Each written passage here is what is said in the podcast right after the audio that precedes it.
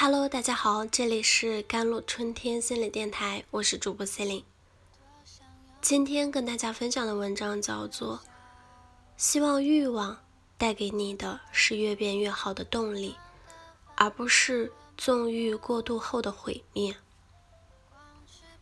前几天，上海一名漫画家在出租屋内意外去世。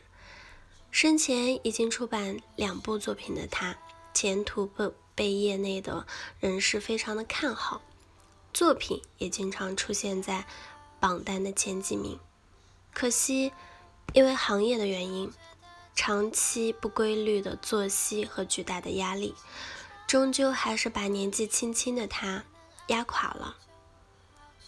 明天和意外，我们永远不知道哪个先来，也难怪九零后都开始立遗嘱了。甚至零零后也开始加入立遗嘱的大军。熬夜、脱发、胃疼、脊椎病、腰间盘突出等等，这就是很多九零后最真实的写照。中华遗嘱库的工作人员也介绍说，这个立遗嘱的九零后群体主要来自企业白领、程序员、律师和保险等相关行业的未婚人士。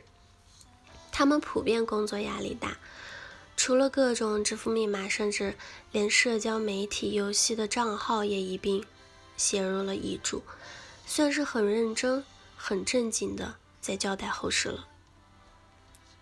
立遗嘱提前把各种支付密码交由父母，并不是一个开玩笑的决定，而是真的担心自己哪一天出意外。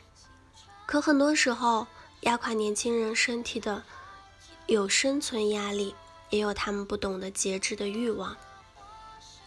二零一八年中国睡眠指数报告显示，超过三亿中国人有睡眠障碍，百分之八十四的九零后存在睡眠困扰。九零后比老年人面临更加严重的睡眠问题。除了工作和学习上的压力，很多人真的就是单纯习惯性的熬夜，好不容易下了班。有自己的自由时间，一想到如果下了班早早睡觉，第二天一睁眼又开始了工作，那活着有什么意思？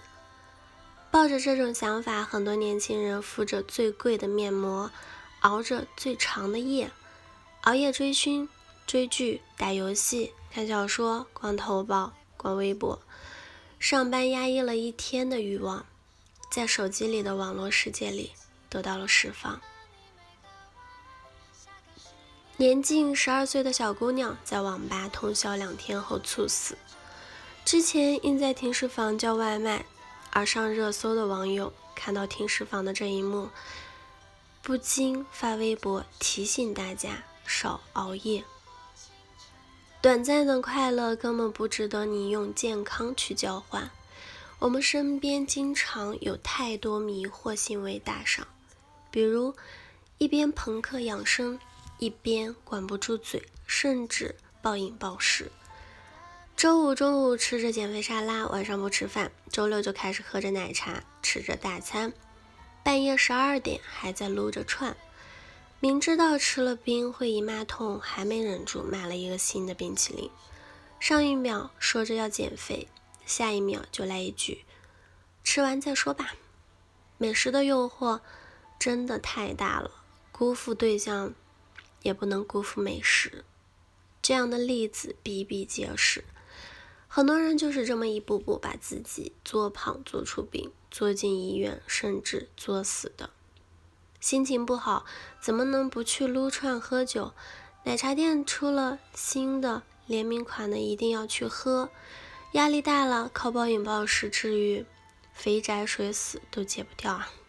这些高糖、高盐、高油、高脂的食物，却只能带给人短暂的味蕾刺激，控制不了口腹之欲，只有源源不断的健康问题。未来社会百分之九十的人，由于过度的放纵欲望，可能就会像蛆一样的活着。他们没有能力改变自己、约束自己，而是沉醉在短暂的快感中，直至。丧失自己，把人逼上绝路的不是网贷，而是纵欲上瘾。欲望的大门一旦打开，只会让人失去自我，沉入深渊。与中国年轻人纵欲上瘾截然相反的是，日本年轻人低欲望的状态。他们不求大牌，穿着朴素，一日三餐吃着便当也没关系。不婚不育，不买房不买车，不追求成功，对赚钱提不起兴趣，无欲望，无梦想，无干劲。低欲望的结果，使日本社会如一潭死水，日渐丧失了活力。不是日本年轻人没有欲望，而是高额的开销扼杀了人们奋斗的欲望，使他们陷入了一种绝望的状态。欲望从来不是一个贬义词，求知欲、奋斗欲、成功欲，甚至上面所有提到的玩乐欲、食欲、消费欲。都可以成为让你变得更好、过上更好的生活的动力，但万事过犹不及，就看你怎么把握这个度吧。这也是最难的。就像陈道明所说，我觉得做人的最高意志是节制，而不是释放。所以我享受这种节制，这是人生最大的享受。释放很容易，物质的释放、精神的释放都很容易。但难的是节制啊！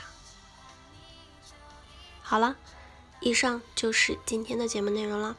咨询请加我的手机微信号：幺三八二二七幺八九九五，我是司令，我们下期节目再见。